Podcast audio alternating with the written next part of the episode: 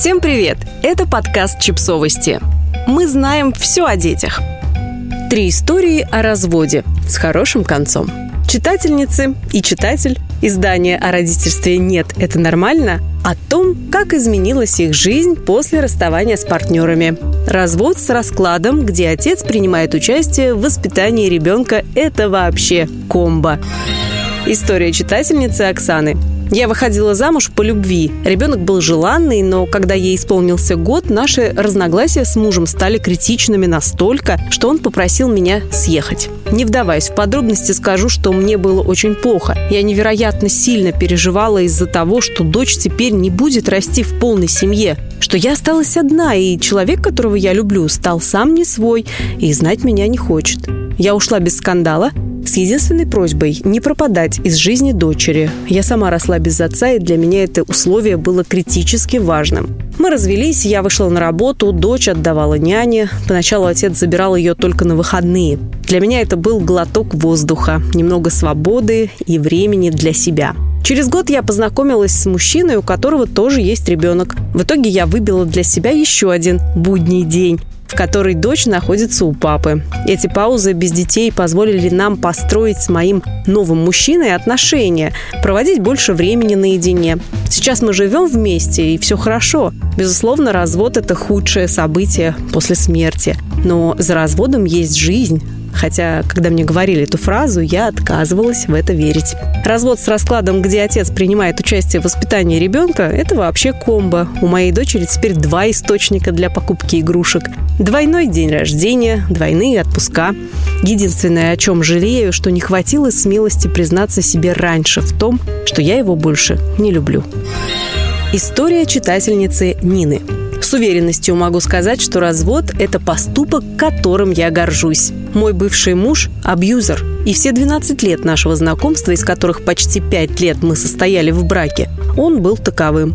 Но в 17 лет, когда мы познакомились, у меня была романтическая пелена на глазах, отсутствие опыта серьезных отношений и полное отсутствие уважения и любви к себе. Спасибо родителям. Он оскорблял, унижал меня, рукоприкладствовал по мелочи, до побоев ни разу не дошло укладывался в стандарт. Не пьет, не бьет, деньги в семью приносит. Базовая такая комплектация. Мы очень часто ссорились, я металась в истерике, была в соплях и слезах каждый раз. Ему это явно доставляло удовольствие. И, конечно же, я всегда была сама дура, надо быть мудрее и такой, какой есть.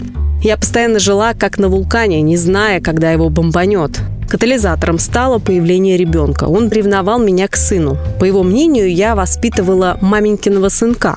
Мы много путешествовали. Начали, когда сыну было пять месяцев. И знаете что? Я не помню толком ни одной поездки. Он жил своей жизнью, а мы с сыном своей. Когда сыну исполнилось полтора года, я отправила его в сад. Вышла на работу и познакомилась с мужчиной, который смог вселить в меня уверенность в том, что я умная, сексуальная и интересная. Речь и до этого заходила о разводе, но мой бывший супруг не хотел на себя брать такую ответственность, потому что это получается, что я бросаю тебя с ребенком. Когда ему стало известно о моих новых отношениях, он собрал вещи и ушел в тот же день.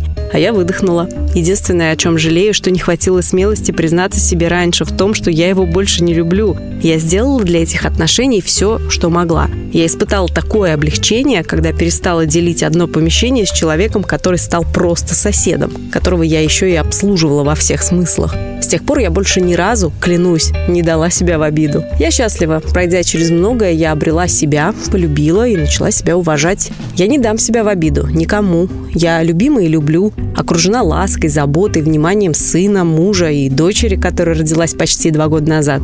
Я ответственна за свою жизнь и своих детей. Я взрослый и адекватный человек, способный принимать взвешенные решения самостоятельно. Я загадала Деду Морозу, чтобы вы снова были вместе. История читателя Петра.